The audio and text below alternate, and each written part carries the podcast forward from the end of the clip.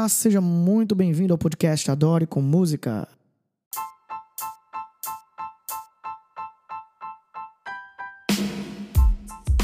Após quase sete anos de blog, eu decidi estar trazendo o nosso trabalho para o mundo dos áudios, do som, para esse mundo mais audível, digamos assim. E você é convidado para se inscrever aí no nosso podcast, seguir, que tem muita coisa boa vindo por aí. E já na nossa estreia, eu tive o privilégio de ter dois convidados muito legais. dois amigos já de alguns anos, caras que são muito experientes na música na igreja, na música no mercado musical também secular. E, cara, o episódio foi tão, tão bacana, a conversa foi tão legal, foi tão natural, que ficou muito grande.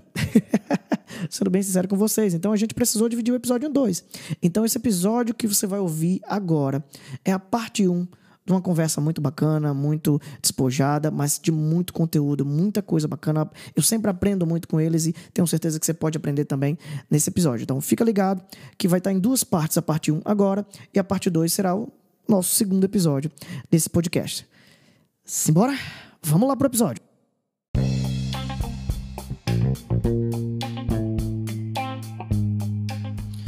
É isso aí, galera. Eu tô aqui com dois camaradas muito especiais, duas autoridades da música e da música também na igreja, caras que têm uma experiência enorme. Eles vão falar um pouco deles aí também. Senhoras e senhores, Israel Tenório.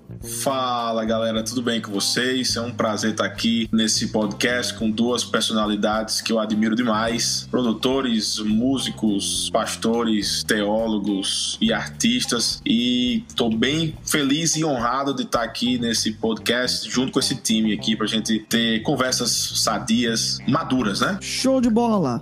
Além dele, para completar aqui esse trio Parada Dura, Cláudio Machado. Olá, olá. Prazer estar com vocês aqui. E é tarefa do lobo partilhar sua insanidade. É isso aí, é isso aí. Boa, boa, boa, muito boa, muito boa. Timaço aqui, gente, são caras com quem eu aprendo demais, praticamente todos os dias. A gente é parte de um grupo de WhatsApp que rola muita treta gospel. Não, brincadeira. Rola, rola muita coisa boa, muita discussão bacana. E, mas rola também treta gospel. Ah, e, e, assim que surgiu a ideia de eles estarem aqui para falar algumas coisas que, que são relevantes e que a gente lida o tempo inteiro com música, ah, dentro da igreja principalmente. Mas em especial, nem todo mundo conhece vocês, eu queria que vocês falassem um pouquinho aí rapidinho.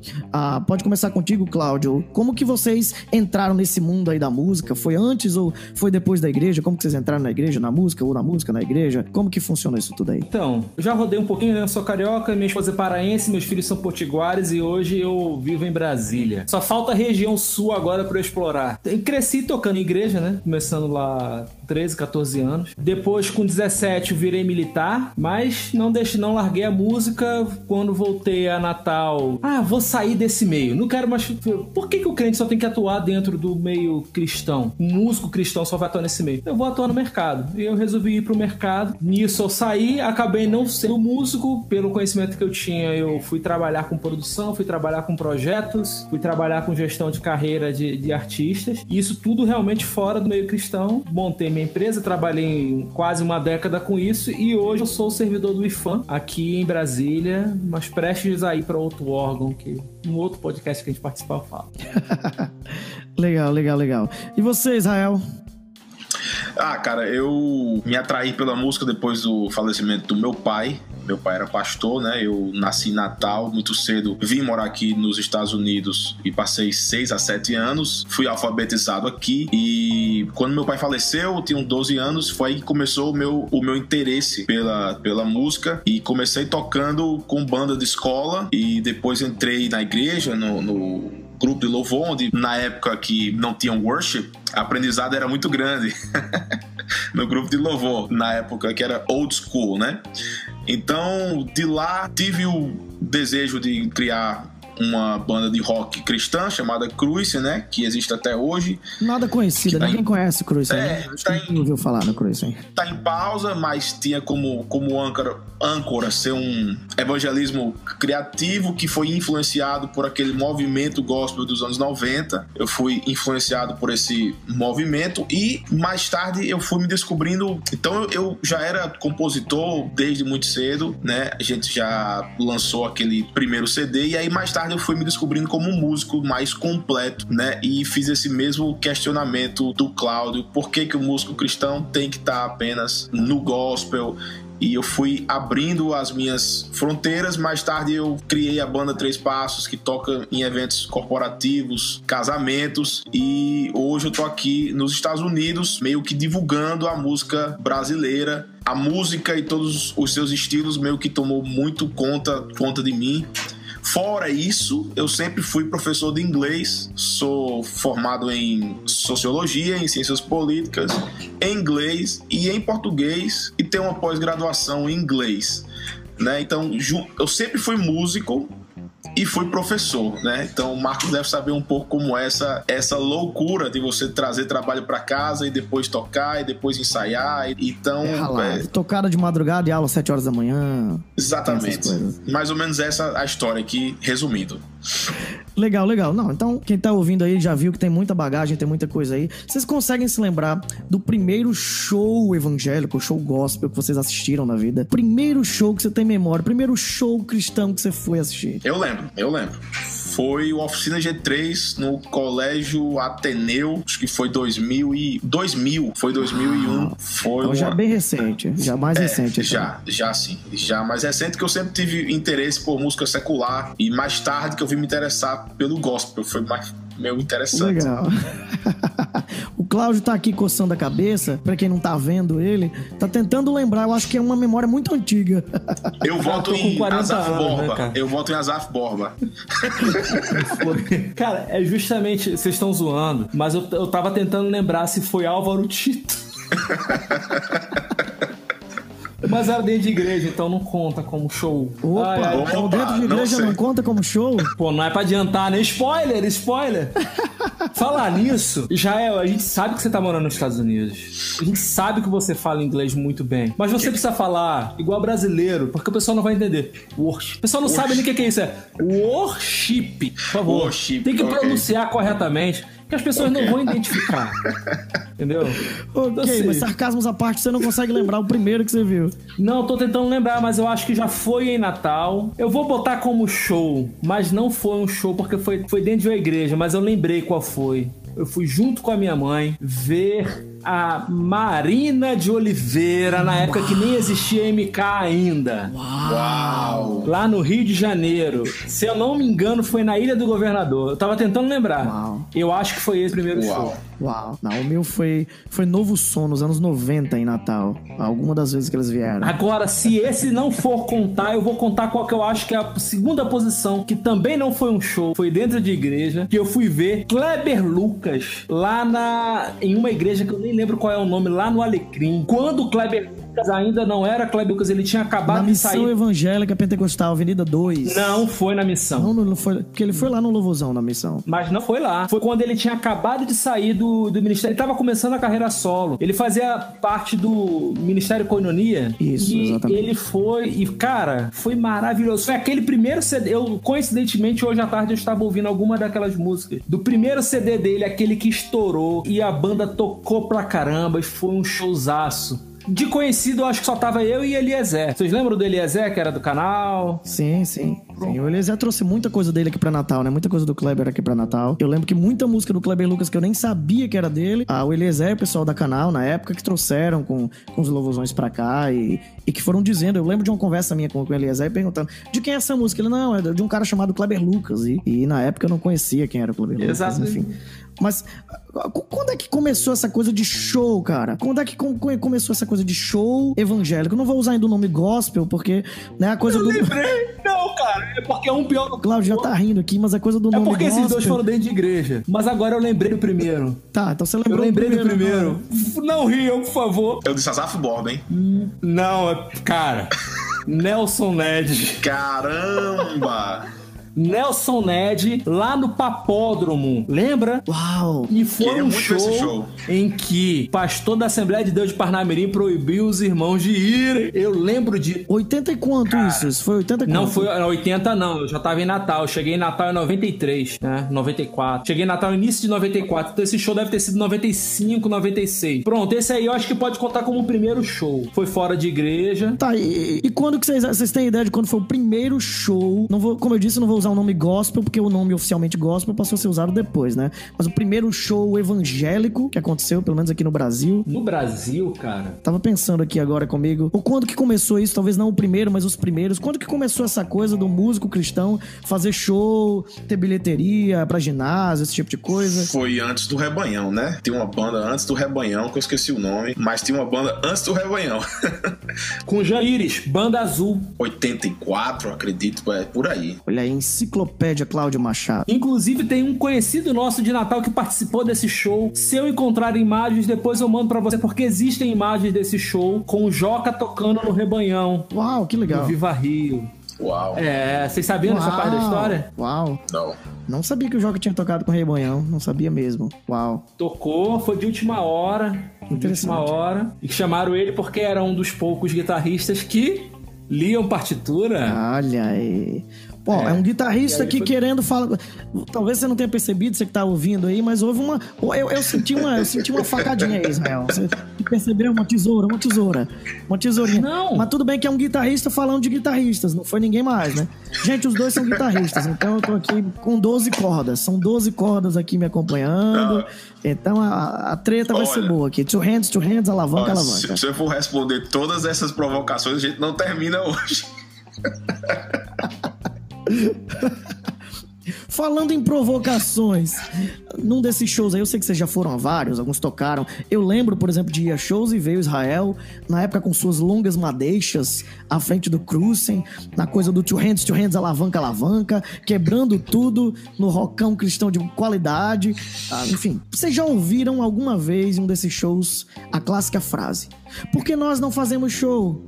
Nós fazemos culto. Já ouviram? Muitas vezes, poucas vezes. Você pode repetir a frase aí? Nós não fazemos show. Não vou citar o nome da, da banda que eu tô pensando aqui agora, mas nós não fazemos show, nós fazemos culto. Eu ouvi isso algumas vezes em alguns shows que eu fui. Já. O que, é já. que vocês acham dessa frase? Olha, eu acho que muitas vezes o artista gospel ou cristão, ele não sabe separar o lado profissional e artístico quando ele precisa separar. Porque é, é, é meio que difícil separar o lado profissional, artístico, com o lado ministerial, que junta música com louvor e adoração, e ele tem que separar.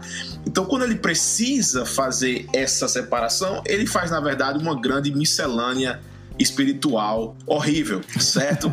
ele acaba não conseguindo é, separar isso bem. Então, é, é, é, mais se a gente pensar no lado do artista, da criação musical, a gente sabe que existe uma arte ali e nessa arte exige exige tempo, exige investimento financeiro, né? Então, se é um artista cristão que vive da arte, ele vai precisar em um momento ou outro receber financeiramente também por isso. Isso foi sempre uma coisa muito complicada, muito, como é que eu posso dizer, tênue e muito sensível. É sempre uma conversa muito sensível com, com o pastor, com a igreja. Eu tava aqui no- no- nos Estados Unidos e fui ver o show do PG aqui perto da minha casa. Então, assim, quando termina o culto, os irmãos pedem uma oferta, né? Ah, porque o cara veio lá do Brasil, então vamos levantar uma oferta para ajudar a pagar o cachê do PG, né? Então, assim, é, existe uma forma dos músicos lidarem com isso que é através de um pedido de oferta. É, às vezes são pré-estipuladas, isso é uma outra discussão também, mas não, não fugindo muito do, do assunto, eu acho que o músico cristão tem essa dificuldade na hora de precisar separar a sua parte profissional da espiritual, ele não conseguir e fazer uma miscelânea grande e aí dizer, não, aqui, aqui não tem show não, aqui é culto. Quando, na verdade, tem gente fazendo showzinho e dizendo que é culto, mas é showzinho, e tem gente fazendo um culto verdadeiro dentro de um evento com título de show. Interessante. O que, é que você acha Ah, disso, Israel já Cláudio? adiantou um monte de coisa. Fala muito, hein, cara. Eu falei, eu disse. Diga assim, cala a boca, Israel. Que eu... Não, vamos falar. Estamos aprendendo aqui, estamos aprendendo aqui. Mas vamos, vamos lá, voltando aí ao assunto. Eu gosto de ir pro cerne das questões. Eu acho que a gente, às vezes, peca quando a gente não vai pro cerne das questões. A origem da igreja brasileira qual é? Missionários, muitos missionários americanos, né? Alguns ingleses. Claro, eu sei que primeiro chegou os ingleses lá, Simonton, né? né? Presbiteriana, teve lá o- o- os seus missionários mortos lá no Rio. Mas assim, a gente tem muito uma origem menonita. Não sei se vocês sabem o que é o menonita. Tu sabe, né, Jael? A galera que vive aí, a Veia Quaker, aquele pessoal que se veste igual a Veia Quaker, chapéuzão e tal. Qual é a ideia dos menonitas? Esse mundo tá perdido. Vamos nos isolar e viver de uma maneira santa. Então, os menonitas, ele- eles foram uma resposta à liberalidade sexual, à libertinagem que acontecia do movimento hippie americano. Então essa foi um- uma resposta. Qual foi o resultado? Muitos dos, dos nossos missionários que chegaram no Brasil são dessa origem. É, Tem um pouco essa origem, não se misturar com o mundo. E isso não foi uma coisa boa pro, pro, pro, pro momento contemporâneo que nós vivemos e para a igreja evangélica como um todo, né? A gente tem Harvard que Uma coisa meio de monastério, né? Uma coisa de isolamento. Tipo monastério, é. Então eles vivem longe de tecnologia, eles vivem como se fosse no século XIX. Alguns ainda vivem sem energia elétrica. Então, no Brasil você tem algumas comunidades menonitas também, que tem certas restrições. Eu, eu ouvi falar de umas em Curitiba, em São Paulo. Mas o, eu vejo que isso é um pouco da origem dessa coisa nossa do Brasil de não, não, não, vamos está atuando na política, não vamos atuar na cultura, não vamos atuar na academia. E nós perdemos muito isso, né? Israel, eu sei que você participou um tempo lá convivendo de perto com o Licurgo, que foi inclusive o pastor Kili, né? Que fez seu casamento. Qual, é o, qual era a- a- o lema de Harvard? Da fundação de Harvard? Ah, ele sempre conta essa história, mas eu não lembro agora. Pois é, cara, eu tô fazendo isso aqui só pra poder mandar depois pra ele. Ah, manda E aí. ele poder falar da tua cara. Mas. Faz muito é, tempo que eu tô aqui já. A cara. verdade, a verdade de Cristo para a igreja. Esse era o lema de, de Harvard, né? Depois ficou só a verdade. A verdade de Cristo para o mundo e para a igreja era alguma coisa parecida assim. Também não vou lembrar ipsiliteris, mas aí, né? Mas, a- mas assim, isso mostra muito. O que que você tem hoje em Harvard? Você, o que quais são a origem dela é protestante. As principais universidades americanas são protestantes, são de origem protestante. Só que quando nós chegamos no Brasil, o Brasil chegou já nesse momento separatista e, e a gente não estava dentro desse campo. Eu quando fui fazer uma entrevista para uma para uma especialização que eu fiz em gestão cultural pelo Ministério da Cultura, a pessoa que estava me entrevistando me perguntou: "Mas você é evangélico, quer trabalhar com cultura por quê?" Uau.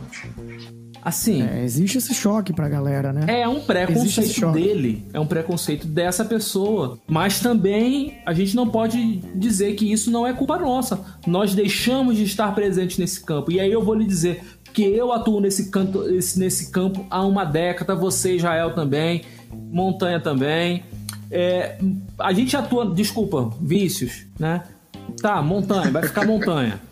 Tanto faz, Depois cara. vou contar a história Ó, não vou cortar isso na edição, não. Vocês estão ouvindo aí, eu vou deixar. Ele tá preocupado aí porque eu tenho 500 nomes aí, cada um deles me conhece por um nome diferente, então tá. Mas a questão é que nós deixamos de estar presentes no campo. Então isso é, é muito culpa nossa. A gente. Ai, aqui não é um show, é um culto. Esse é um pouco pensamento disso também.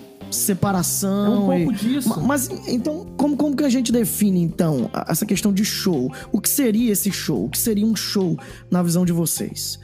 Se for bater o martelo, se alguém te perguntasse, um irmão da tua igreja, cara, mas e crente pode fazer show? Pelo que vocês estão falando aí, o crente pode, né? Pensando nessa coisa de inserção na cultura, se o crente ele tá na cultura, ele é músico, então ele pode fazer show. Imagino que vocês defendem isso, senão vocês mesmos não teriam feito já shows como fizeram vários. Mas então, o que que é isso? Se a gente fosse definir o que é um show, como que vocês definiriam isso? O, o show é uma apresentação artística onde o artista vai colocar ali a sua obra para que as pessoas apreciem, para que as pessoas participem junto, para que, para que elas possam ter aquele momento ali de apreciação artística. Concorda com isso, Israel? Opa, desculpa. O culto é um lo... Qual a diferença disso para o culto? O culto é um local onde a igreja, o povo de Deus se reúne para adorar a Deus, para louvar a Deus e para ouvir os seus ensinamentos, é ouvir a palavra de Deus.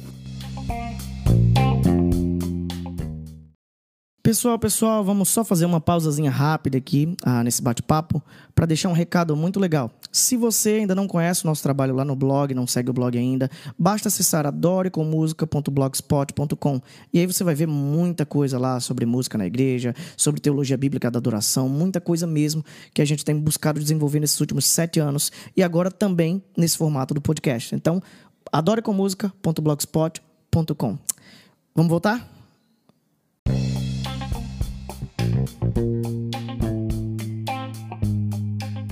Então, o culto é então, com eixo objetivo. Dentro do que você falou até antes também, então o culto ele tem que ser dentro da igreja.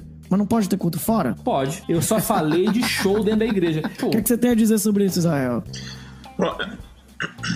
Eu acho que o Cláudio separou muito bem aí o que é um show e o que é um culto. É, sobre essa afirmação de Cláudio, eu lembrei que certa vez eu inscrevi o Cruisen na Cientec. 2006, eu acho. O pessoal. Explica aí pro pessoal que tá nos ouvindo em outros lugares do Brasil aí o que, que é a Cientec. Cientec é a maior feira cultural da Universidade Federal do RN. Tô certo, Cláudio? Por aí, né? Então, eu, eu, eu inscrevi a banda e eu acho que o pessoal nem percebeu que era evangélico, cristão. E aí o pessoal nos convocou, né? Convidou a gente para estar no palco principal lá, para abrir um show lá de uma noite, de uma banda e o cara nem percebeu. E aí, quando a gente subiu no palco, a mulher disse: Vocês tocam o quê? Eu fiz rock gospel. Ela fez: Hã? O que, que você está fazendo aqui? E eu. e eu, na verdade, não tinha a noção. Eu não tinha a noção do que eu estava fazendo ali. Sabia que eu estava divulgando o evangelho, né? Em um palco fazendo evangelismo, mas ela fez essa seguinte pergunta e eu fiquei até um pouco desconfortável antes de subir no palco, né? Tipo, pô, o que, é que eu tô fazendo aqui? Mas eu estava fazendo nada mais do que digno de, de apresentar a minha arte. Então, foi uma lembrança que eu tive agora, que o Claudio falou aí, então eu, eu tive essa mesma recordação, né? E cheguei no palco e fui cantar extra, extra, o mundo vai acabar amanhã de manhã, aquelas músicas lá do, do Cats Barnea. E, e, a mulher tomou um susto, fez, poxa, a banda é boa. E ela, sabe, ficou só olhando assim, porque eu, eu acredito que nós talvez somos uma das poucas bandas evangélicas que se apresentou naquele palco ali da Cientec. Eu não lembro, não lembro é, de nenhuma outra, não, não lembro. Porque realmente é, foi um, entre aspas, foi um caô, né? Um caô que a gente deu. Sim, a gente, é, que era justamente a nossa proposta, né? Um, tocar um, um, rock bonito, oferecer um show tecnicamente bonito, para que as pessoas tivessem menos preconceito em ouvir uma letra que fala de Deus, né? A gente entrou lá. E, e aí eu tô aqui vendo essa definição do Cláudio entre show e culto, e ele está certíssimo, né? O show é uma apresentação é, onde você ensaia, você se prepara artisticamente e o culto tem que ser cristocêntrico. O centro do culto é, é Deus. O culto foi feito para adorar a Deus. Definiu? Definiu bem. Agora, vamos. Não sei se vocês concordam comigo, mas a igreja tem, um, tem uma certa dificuldade no Brasil com o Ministério de Música, né? Hum. Em, em, às vezes, propor o que é o Ministério de Música dentro dela. E aí, juntando a isso, a igreja pegou essas duas definições de Cláudio e misturou tudo, botou dentro de um culto. E agora, né?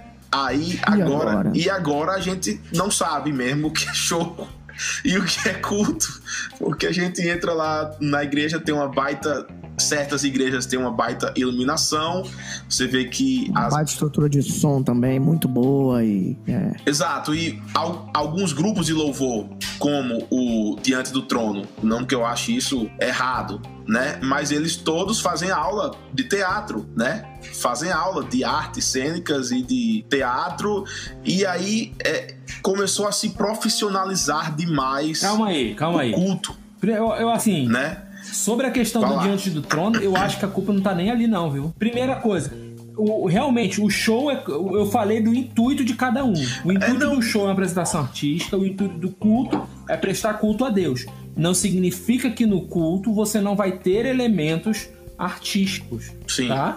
Sim. Não se. São coisas diferentes. Do propósito Sim. de cada um, sim. Eu tô ouvindo vocês falando aqui, eu eu tô me lembrando de algumas coisas. Eu, eu tô vendo que muito do que vocês estão falando aí tá girando em torno de qualidade técnica. Seja qualidade pra fora, seja qualidade dentro. Tem um pouco disso. O Israel falou que há esse preconceito lá fora de, de poxa, os caras são bons. Eu lembro que muito na minha infância, que não faz tanto tempo assim, tinha muito isso de que a música cristã não era tão boa, né? Vocês acham que esse preconceito ainda acontece? E aí, antes de vocês responderem, dentro disso eu tô ouvindo agora vocês falando de igreja, de que a igreja agora tem essa qualidade, que tá se profissionalizando e, e, e tem uma coisa que o Israel tá meio que falando aí que já foi para um outro lado de profissionalizar demais. Ah, Como que vocês veem essa, essa tensão saudável ou não saudável aí? É, Fora ainda existe esse preconceito e- dentro será que não tá indo para um outro lado muito profissionalizante, agora o preconceito é o contrário, enfim, não sei. Deixa eu só terminar o meu raciocínio. que Não, eu não, que você citei fala muito, tá bom já. o- A gente achou que ele elemento. tinha acabado, né, Cláudia? que- A gente que- achou que, ele que- já tinha acabado, nossa. assim. Não, que, que existem elementos artísticos no culto que podem existir, e eu disse, eu citei o Diante do Trono, mas não tenho nada contra deles estudarem teatro, as cênicas, mas, Tá vendo aí, Ana? A Ana tá nos ouvindo aí, será? Não sei, eu acho que não, mas enfim. Mas tá vendo? o A Ana ainda povo- não tem nada contra. exatamente, mas isso às vezes confunde o público, né? O público às vezes. obrigado, obrigado. O público às vezes não sabe diferenciar. Então, é, o público às vezes romantiza demais a adoração, é, o momento de louvor que deve se estender por toda a sua vida e não naquele momento, né? A, a, a música é uma propriedade popular, todo mundo quer falar sobre música, todo mundo quer dar sua opinião. Então, é, o que eu acho é que após essa separação que Cláudio citou, existe um momento que as coisas estão tão intrínsecas, show, arte, técnica e culto, que a gente faz e agora? Né? Mas aí, respondendo a sua nova pergunta também, eu, eu, eu acho que esse, que esse preconceito com a música gospel diminuiu bastante, né? Diminuiu. Eu tô falando da música gospel, a gospel. É, Música cristã, você quer dizer? é, é a música cristã geral. A gente, É, Eu, eu vou ser sincero com vocês, eu tenho uma dificuldade de usar o termo gospel por eu algumas também, razões. eu também. né? Um- é, são várias as razões, eu não vou. A gente tem que gravar uns 10 episódios de podcast aqui pra dizer por que, que a gente não gosta do que é chamado gospel hoje. Mas uma delas, que assim, oficialmente eu tenho tentado não usar, existe o termo, o termo foi cunhado, se não me falha a memória aqui, em 1996. Os primeiros a usarem isso, a meio que patentea- patentearem o, o termo, foi a galera lá da Renascer. Né? O Sandro Baggio tem um livro muito bom que, que fala um pouco da história da música na igreja, que, que aborda esse assunto. Mas também porque alguns músicos cristãos hoje não se denominam gospel. Por exemplo, o João, né? O João Alexandre, ele, ele diz: Eu não sou gospel. Então, sempre que eu vou falar, às vezes o pessoal estranha, mas eu falo música cristã. Às vezes eu vou gravar num estúdio alguma coisa. Ah, então vocês são gospel. Aí eu fico assim, cara, se eu digo que sim pra ele, eu tô traindo a minha consciência, porque eu não acho que é gospel. Mas se eu digo que é não, o cara vai ficar confuso, vai entender nada. O testemunho onde é que fica vai ser uma salada. Ah, Fala. O Marquinho, ele tem uma defi- Marcos Almeida, ele tem uma, uma definição que eu acho que é bem interessante, que o gospel, ele não é... Não é nem a definição dele, mas eu acho que é uma, uma colocação que é muito, muito boa. Que o gospel, ele não é um estilo musical, ele é uma cena. Hum, legal. Eu, eu já ouvi ele falando sobre isso. Então, eu, eu, eu acho isso legal porque João Alexandre não faz parte da cena gospel porque ele é mais velho que a cena gospel. Sim, sim. né? João Alexandre, ele é mais velho do Ô, que João, você tá nos ouvindo aqui, ele o Cláudio te chamou de velho agora, cara. Não tem problema, não tem problema. Pô, eu fui. Eu falei que o primeiro show que eu fui foi pro Nelson Ned. Tudo bem. Ó, Nada contra o né? Nelson Ned ou os ouvintes do Nelson Ned que estão nos ouvindo, tá, gente? É só. É, mas faz muito tempo. É. É. Mas, o, o- mas é porque o João Alexandre, ele vem de antes disso, cara. Sim. João Alexandre, Jorge Camargo, Bomilca. Pô, Bomilca, ele, ele é testemunha de quando começou a ter bateria dentro de igreja. Sim, sim. Né? Que ele falou que é, primeiro não aceitavam botar a bateria dentro da igreja, depois ele, ele, ele viu que o pessoal tocava com playback e o pessoal viu que o problema era visual, não era sonoro. Porque no playback podia ter bateria, mas visualmente não. Mas visualmente não. É, então assim, esse pessoal, essa galera que, que a gente tem que olhar e tem que respeitar e eu acho que se você é músico cristão, você, você deve conhecer a história da música cristã contada por Prisma, contada pelo Logos, contada pelo Vencedores por Cristo, Vencedores, sabe? Pela mensagem. Pelo, É, né, essa ela, galera né, toda você ainda. precisa ir lá e conhecer, faz, é, faz parte da nossa história. Então, assim, Sim. é, é, é- é cena, não é estilo. E isso daí, quem não é cristão também não entende, né? Isso. Se- semana que vem vai ter um show do Marquinhos aqui. Se eu chamar alguém pra ir ver, o pessoal vai falar, ah, é gospel? Eu vou falar, não. Ele é crente? é, então é gospel. Eu falei, não é. Porque não é. Não é? Uma frase muito legal dele que ele diz, ó, é exatamente que a última vez que a gente se encontrou ele falou isso, tá? Que música deve ser classificada musicalmente, né? Ele fala até assim, então a gente vai ter agora música espírita, música é, do candomblé, música, enfim, batista, música assembleiana. Não, música deve ser classificada musicalmente. Eu achei bem bacana ah, isso que ele trouxe. Mas continua teu raciocínio. Ah, então eu concordo com a fala do Marcos Almeida. Teve um movimento gospel aqui, um movimento muito forte, né? E o movimento, ao invés de acabar e começar outro, ele se segmentou, ele ficou mercadológico e ele tomou outros rumos, né? Mas aquela cena, aquele movimento gospel, na verdade, acabou. A gente precisa se recriar.